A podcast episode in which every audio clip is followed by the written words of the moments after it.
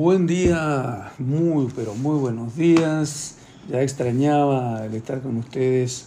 Me había, muy, me había acostumbrado, ¿no? 365 veces estuve leyendo la Biblia el año pasado y este año pues eh, la cosa venía diferente, ¿no?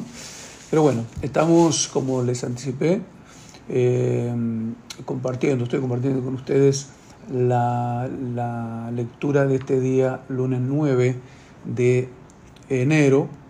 Eh, hoy leemos en Salmos, en Génesis y también en Mateo. Eh, en la versión Dios habla hoy. ¿sí? Después voy a, a, comentar sobre algunas preguntas que me hicieron llegar y se las voy a comentar no académicamente, sino más que nada escuchándoles como ustedes harían la pregunta eh, en una rueda de estudio bíblico, en una célula, en una casa eh, y, conversando. ¿no? Pero primero vamos con la lectura. Toca leer Salmos capítulo 11 que dice, yo busco mi refugio en el Señor.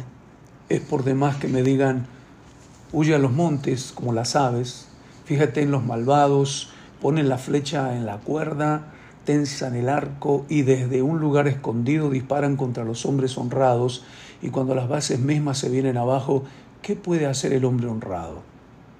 El Señor está en su santo templo. El Señor tiene su trono en el cielo y con ojos bien abiertos vigila atentamente a los hombres. El Señor vigila a los justos y a malvados y odia con toda su alma a los que aman la violencia. El Señor hará llover sobre los malos brasas, fuego y azufre y traerá un viento que todo lo quemará. El Señor les dará su merecido. El Señor es justo y ama lo que es justo. Por eso lo verán cara a cara los sinceros. La lectura del Antiguo Testamento es Génesis y ya vamos por el capítulo 19 y 20. Vamos a ver, Dios destruye Sodoma y Gomorra. Dice, Empezaba a anochecer cuando los dos ángeles llegaron a Sodoma. Lot estaba sentado a la entrada de la ciudad, que era el lugar donde se reunía la gente.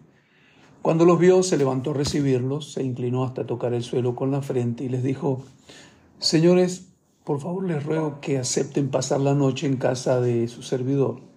Allí podrán lavarse los pies y mañana temprano seguirán su camino.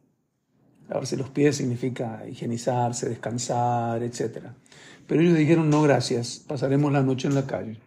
Sin embargo, Lot insistió mucho y al fin ellos aceptaron ir con él a su casa.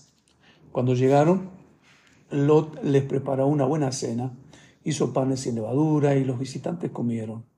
Todavía no se habían acostado cuando todos los hombres de la ciudad de Sodoma rodearon la casa y desde el más joven hasta el más viejo empezaron a gritarle a Lot, ¿Dónde están los hombres que vinieron a, ti, a tu casa esta noche? Sácalos. Queremos acostarnos con ellos. La, la, otra versión normal dice queremos conocerlos. Y era un eufemismo para hablar de que querían tener relaciones sexuales con ellos, es decir, una relación homosexual. Seis. Entonces Lot salió a hablarles y cerrando bien la puerta detrás de él les dijo, por favor, amigos míos, no vayan a hacer una cosa tan perversa. Yo tengo dos hijas que todavía no, no he estado con ningún hombre. Voy a sacarlas para que ustedes hagan con ellas lo que quieran, pero no les hagan nada a estos hombres porque son mis invitados.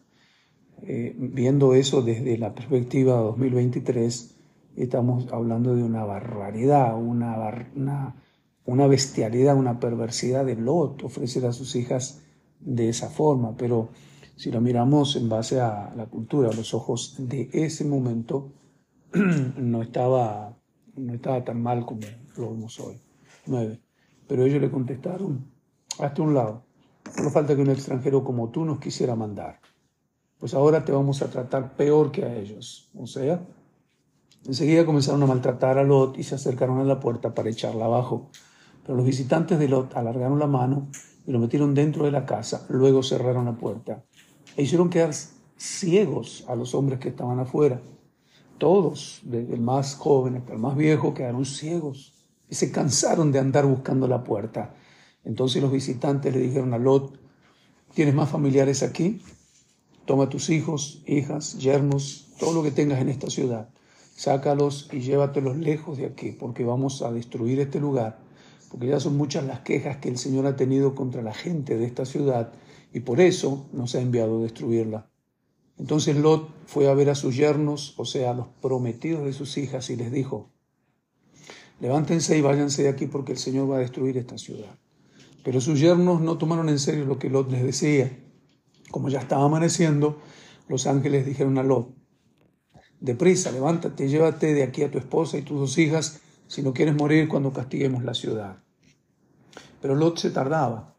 Los ángeles, pero como Lot se tardaba, los ángeles lo tomaron de la mano porque el Señor tuvo compasión de él. También tomaron a su esposa y a sus hijas y lo sacaron de la ciudad para ponerlos a salvo. Cuando ya estaban fuera de la ciudad, uno de los ángeles dijo, corre, ponte a salvo, no mires hacia atrás, ni te detengas para nada en el valle, vete a las montañas si quieres salvar tu vida. Pero Lot les dijo, no, señores míos, por favor, ustedes me han hecho ya muchos favores y han sido muy buenos conmigo al salvarme la vida, pero yo no puedo ir a las montañas porque la destrucción me va a alcanzar en el camino y entonces moriré. Cerca de aquí hay una ciudad pequeña a la que puedo huir. Déjenme ir allá para salvar mi vida, pues realmente es una ciudad muy pequeña. Entonces uno de ellos dijo, te he escuchado y voy a hacer lo que me has pedido. No voy a destruir la ciudad de la que me has hablado, pero anda, vete allá de una vez, porque no puedo hacer nada mientras no llegues a ese lugar. Por eso aquella ciudad se llamó Soar. Cuando ya había amanecido y Lot había llegado a Soar, el Señor hizo llover fuego y azufre sobre Sodoma y Gomorra. Las destruyó junto con todos los que vivían en ellas y acabó con todo lo que crecía en aquel valle. Pero la mujer de Lot, que venía siguiéndole, miró hacia atrás y allí mismo quedó convertida en una estatua de sal. ¡Uh! Al día siguiente, por la mañana, Abraham fue al lugar donde había estado hablando con el Señor. Miró hacia Sodoma y Gomorra y por todo el valle vio que de toda la región salía humo como si fuera un horno.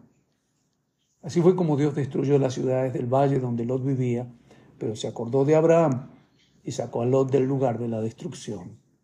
Ah, por amor a Abraham se salvó Lot. 30. Después Lot, tuvo miedo de quedarse en Soar y se fue con sus dos hijas a la región montañosa, donde los tres se quedaron a vivir en una cueva. Imagínense ustedes. Todo lo de eran decisiones apresuradas, eran decisiones almáticas, no espirituales, y por eso caía de un hoyo en otro. Un día la hija mayor le dijo a la menor, nuestro padre ya está viejo y no hay en toda esta región ningún hombre que se case con nosotras, tal como se acostumbra. Así que vamos a emborracharlo y acostarnos con él para tener hijos suyos. Miren ustedes qué mente las de las hijas. Esa misma noche le dieron, vino su padre y la mayor se acostó con él, pero su padre no se dio cuenta cuando ella se acostó ni cuando se levantó. Al día siguiente, la mayor dijo a la menor, mira, anoche me acosté con nuestro padre, sé que esta noche también lo emborracharemos para que te acuestes con él. Así las dos tendremos hijos suyos. Esa noche volvieron a darle vino a su padre y la menor se acostó con él, pero Lot tampoco se dio cuenta cuando ella se acostó ni cuando se levantó. Así las dos hijas de Lot quedaron embarazadas por, su, por parte de su padre. La mayor tuvo un hijo al que llamó Moab, que fue el padre de los actuales moabitas, también la menor tuvo un hijo al que llamó Benamí, que fue el padre de los actuales amonitas.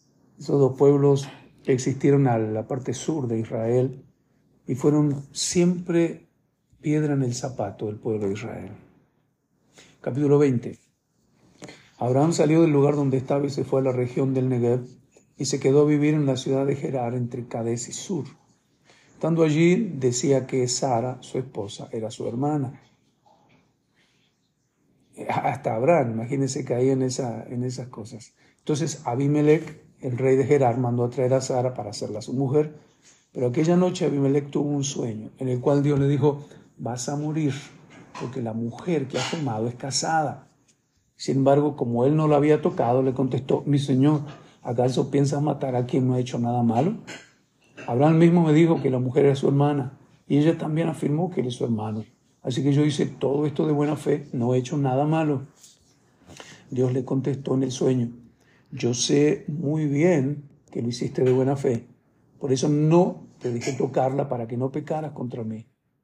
Pero ahora devuélvele su esposa a ese hombre, porque él es profeta y rogará por ti para que vivas. Pero si no se la devuelves, tú y los tuyos ciertamente morirán. Al día siguiente por la mañana, Abimelech se levantó y llamó a sus siervos y les contó todo lo que había soñado. Al oírlo, ellos tuvieron mucho miedo. Después Abimelech llamó a Abraham y les dijo, mira lo que nos has hecho. ¿En qué te he ofendido para que hayas traído un pecado tan grande sobre mí y sobre mi gente? Esas cosas no se hacen. ¿Qué estabas pensando cuando hiciste todo eso? Así le habló Abimelech a Abraham.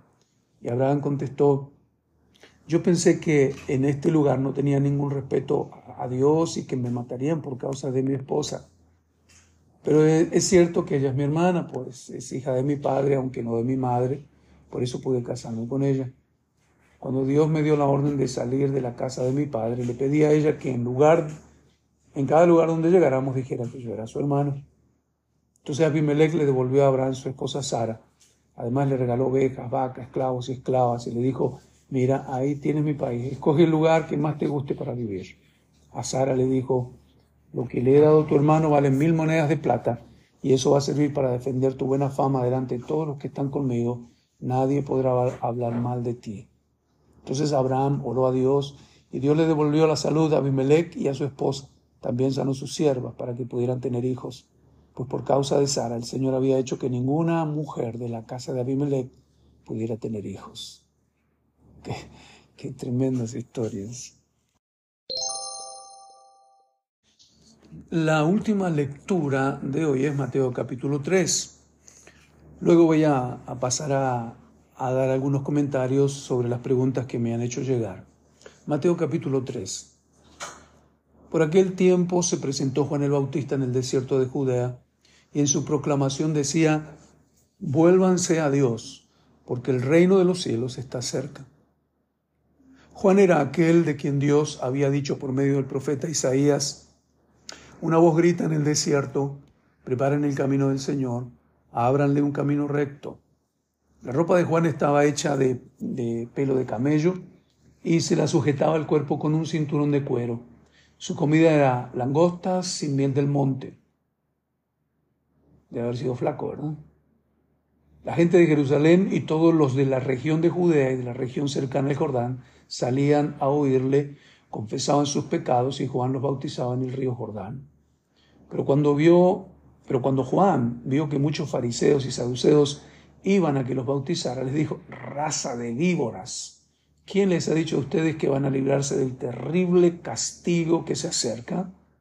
Pórtense de tal modo que se vea claramente que se han vuelto al Señor y no presuman diciéndose a sí mismos, nosotros somos descendientes de Abraham, porque les aseguro que incluso a estas piedras Dios puede convertirlas en descendientes de Abraham. El hacha ya está lista para cortar los árboles de raíz todo árbol que no da buen fruto se corta y se echa al fuego. Yo en verdad los bautizo con agua para invitarlos a que se vuelvan a Dios, pero el que viene después de mí los bautizará con el Espíritu Santo y con fuego. Él es más poderoso que yo, que ni siquiera merezco llevarle sus sandalias. Trae su pala en la mano y limpiará el trigo y lo separará de la paja. Guardará su trigo en el granero, pero quemará la paja en un fuego que nunca se apagará. Jesús se fue de Galilea al río Jordán, donde estaba Juan, para que éste lo bautizara.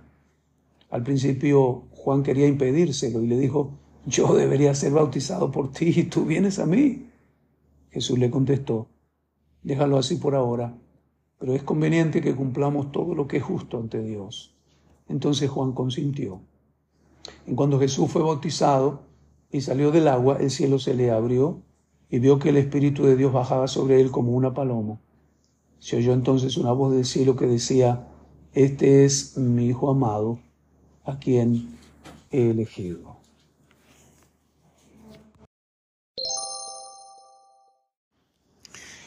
Bueno, em, no me han llegado muchísimas preguntas, solo unas cuantas.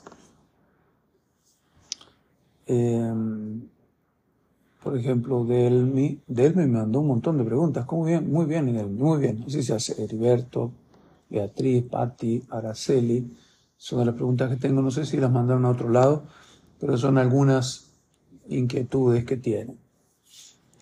Dice Araceli en Génesis 15, 15, dice que Abraham cuando muera se va a encontrar con sus antepasados. Eso quiere decir que cuando nosotros muramos vamos a reconocer o a volver a ver a nuestros seres queridos que ya hayan muerto. Yo creo que sí, no hay, no hay em, una enseñanza o algo que se diga así, así va a ser, mira, te vas a conocer con tus primos, con tus padres. Primero hay que establecer una cosa. Em, si la persona, si yo soy un cristiano, tengo a Cristo en mi corazón, acepté a Cristo, yo tengo salvación, vida eterna. Obviamente voy a encontrarme en la eternidad con las personas que compartan mi mismo destino eterno. Lamentablemente tenemos que decir, según la palabra del Señor, no lo digo yo, eh, que aquellos que depositan su fe en Cristo Jesús como su Salvador, dice el que cree será salvo, pero el que no cree es condenado, es decir, que no tiene su confianza en Cristo Jesús como su Salvador, eh, lamentablemente tiene, pesa una condena sobre ellos. No podemos decir, eh, con, porque no somos Dios, este es salvo y aquel no es. Ok, esa discusión aparte. El tema es este, que llegados a la gloria, yo creo entender que sí vamos a reconocer a las personas eh, que hemos conocido en la tierra, parientes, eh, amigos, etcétera, porque si no, si no, ¿qué sentido tendría que yo, Carlos Víctor Guerra Pastrán, eh, diga soy salvo y voy a pasar a la eternidad? Si ya voy a estar inconsciente de mis relaciones y quizás de mí mismo. O sea, no tendría sentido alguno, sería como una cosa nueva, como morir a todo lo de ahora y, amanecer en, otro, en otra vida completamente diferente y sin ningún tipo de, de arraigo, sin ningún tipo de conocimiento, sin ningún tipo de relaciones. O sea, no lo concibo, no lo concibo eh, eh, como, como, como debiera serlo. Entonces yo estimo que sí, Araceli. Estimo que vamos a conocernos mutuamente en gloria y eso por supuesto es una, una linda bendición y una, una linda expectativa de, de la eternidad, ¿no? No sé cómo vamos a estar, evidentemente en cuerpos glorificados. Ah, cuando Cristo resucitó con su cuerpo glorificado, fue reconocido por los discípulos. E inclusive la constitución de su cuerpo era tal que, aunque era glorificado y traspasaba paredes y de repente aparecía y desaparecía, pero al mismo tiempo también comió comida con ellos. Eh, al mismo tiempo lo pudieron palpar, lo tocaron. Entonces, e, evidentemente es una constitución física totalmente diferente a la nuestra, pero lo reconocían. Entonces, queda la misma sensación que así será con nosotros en gloria, ¿no?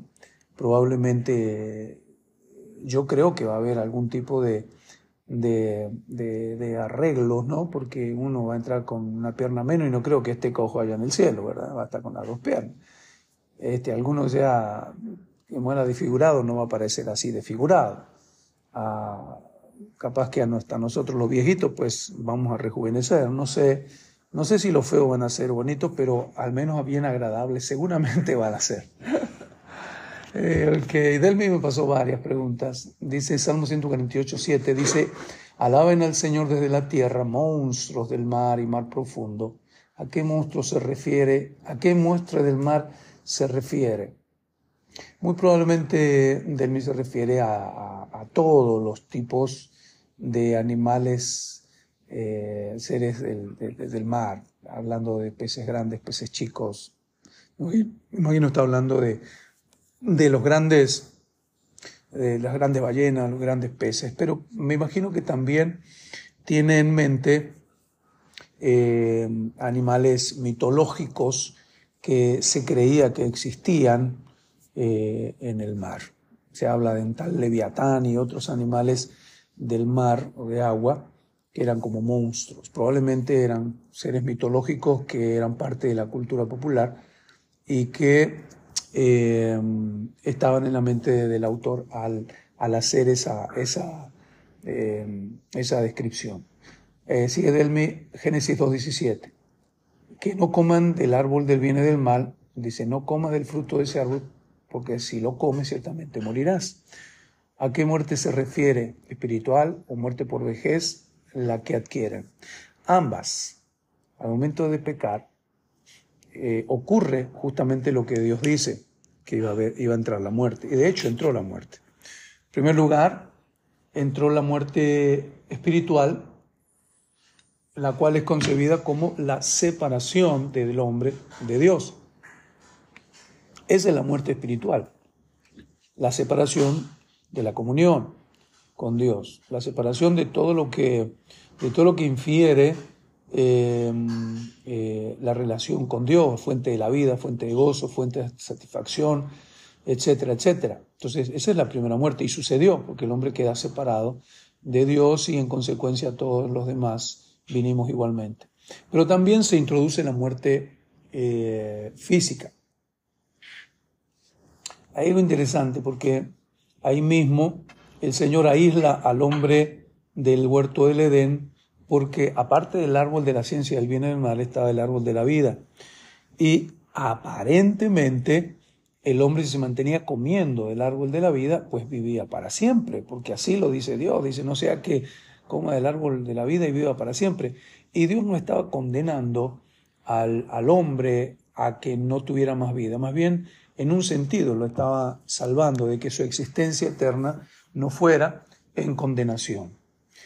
Uh, Génesis 3:22, otra pregunta de, de, de, dice, ahora el hombre ha vuelto se ha vuelto como uno de nosotros, pues sabe lo que es bueno y lo que es malo.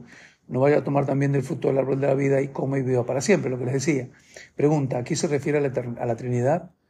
Es lo que entendemos, el consejo celestial o, la concepción trina del Dios único eh, que estaba eh, hablando sobre la situación que sucedía en el huerto. Génesis 4.14 sigue Delmi. Hoy me has echado fuera de esta tierra eh, y tendré que vagar por el mundo lejos de tu presencia sin poder descansar jamás. Así cualquiera que me encuentre me matará.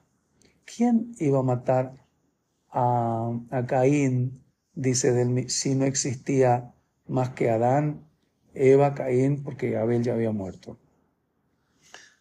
Eh, hay que tener en cuenta que mm, se escribía o se hablaba de esto con la idea de que iba a haber una multiplicación de que iba a haber más gente. Entonces, me imagino que en la mente de, de, ellos existía la idea de que próximamente, en algún momento, iba a haber una, una multiplicación de gentes. Entonces, creo que por ahí es, es eh, la idea que está presentando Caín acerca de que cualquiera que lo encuentre. Es decir, cualquiera que lo encuentre más adelante, en algún momento. Eh, en 4, Génesis 4.17, Caín se unió, su, unió a su mujer y ella quedó embarazada y dio a luz a Enoch. Luego Caín fundó una ciudad a la cual le puso por nombre Enoch como su hijo. Eh, esta referencia tiene, esta pregunta tiene referencia a la anterior, dice, ¿de dónde salió la mujer de Caín? ¿Qué pasó con la vida, la vida de Caín? ¿Murió? Bueno, obviamente Caín murió en su momento. ¿De dónde salió la mujer? Pues lo mismo que recién Obviamente no fue enseguida. Pasaron, no sé, 10, 15, 20, 50, 100 años. Acuérdense que, según la Biblia, en esos tiempos la, expectativa de vida era cientos de años. Entonces, pues se encontró y se relacionó con una mujer mucho, pero mucho tiempo después. Génesis 6.4 dice todavía Delmi, los gigantes aparecieron en la tierra cuando los hijos de Dios se unieron con las hijas de los hombres para tener hijos con ellas y también después. Ellos fueron los famosos héroes de los tiempos antiguos. Pregunta de mí. Este pasaje se refiere a ángeles, hijos de Dios, que se metieron con mujeres, hijas de los hombres, y el resultado fueron gigantes. Es una teoría. Es una, una teoría. No hay nada certero realmente. Nadie puede decir esto fue así. Es una teoría, literal.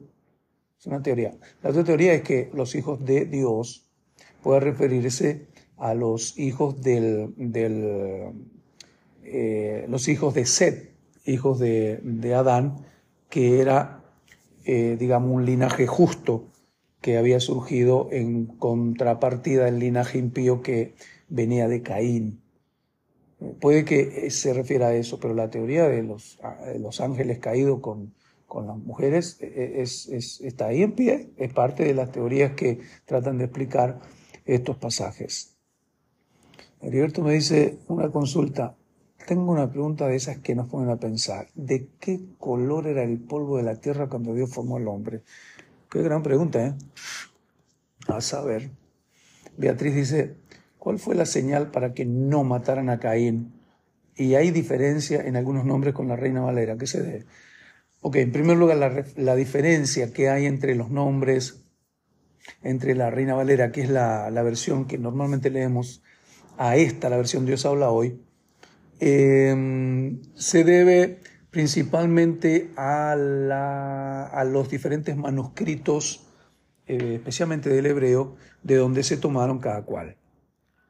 Les hice leer, o les estoy pidiendo que lean Dios habla hoy, porque eh, tiene elementos como más interesantes eh, o que explican un poco más la lectura de la versión Reina Valera, que es la normal que solemos usar. Em, hay una ventaja en Dios habla hoy y es que ha trabajado para la traducción del hebreo al, español, del griego al español, especialmente del hebreo, en manuscritos más, más antiguos que, lo, que de donde sacaron la traducción para Reina Valera. Entonces hay, eh, ¿cómo se llama? Hay, como una, hay como más precisión en nombres y algunos elementos más que no hacen la diferencia eh, toral, ¿verdad? No, no, no hay ninguna diferencia así que digan, esta está equivocada y la, otra no, pero sí ayuda a, tener más claras algunas cosas. ¿Cuál fue la señal eh, que se puso en Caín para que nadie lo matara? No sé, no sé qué señal. No sé si Dios le imprimió algo en algún lado o le puso algún aura especial que, que, que, es, que denotara algún tipo de protección. Uh, no creo que haya puesto un anuncio en la televisión, ¿verdad? en los postes de luz. No sé. Digo, mm, se me ocurre pensar que pudiera haber sido estas dos cosas. O un, un, una señal física o un aura eh, especial que lo rodeaba y pues de alguna forma eh, contenía a los que pudieran hacerle algún mal. Una pregunta más y ya termino con lo que me acercaron esta semana. Patti dice, ¿había otros aparte de Adán y Eva? Porque Dios pregunta, he aquí, el hombre es como uno de nosotros. Eh, em, ok, en primer lugar, cuando Dios aparentemente está en un diálogo con, con otros, es un diálogo plural.